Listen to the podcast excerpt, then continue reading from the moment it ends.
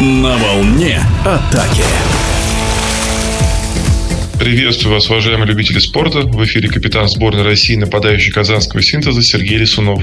Матчи синтеза и Спартака в Волгограде стали украшением всего чемпионата. Команды поделили очки, и борьба за золото в российском чемпионате продолжится уже в следующем году. Сейчас Спартак от синтеза отстает всего на 2 очка. Уточню, что первый матч в Волгограде спартаковцы выиграли со счетом 13-10. Вторая игра была уже за синтезом, счет 10-9. Первый матч, который мы проиграли Спартаку, сложился для нас немножко неожиданным образом. Первые два периода мы вели с комфортным преимуществом и на большой перерыв ушли со счетом 7-3. И, как говорится, ничего не предвещало беды, но Спартак третий период выиграл у нас со счетом 7-1 отрезок этот 8-минутный.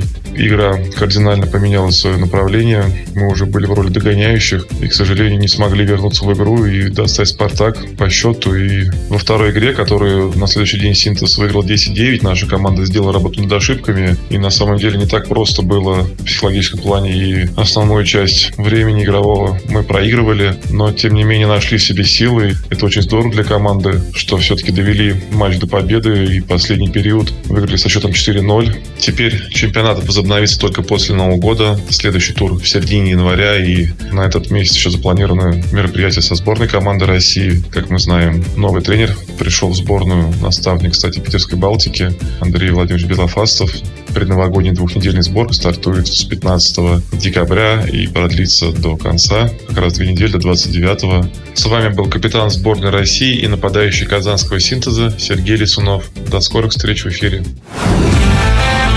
На волне атаки.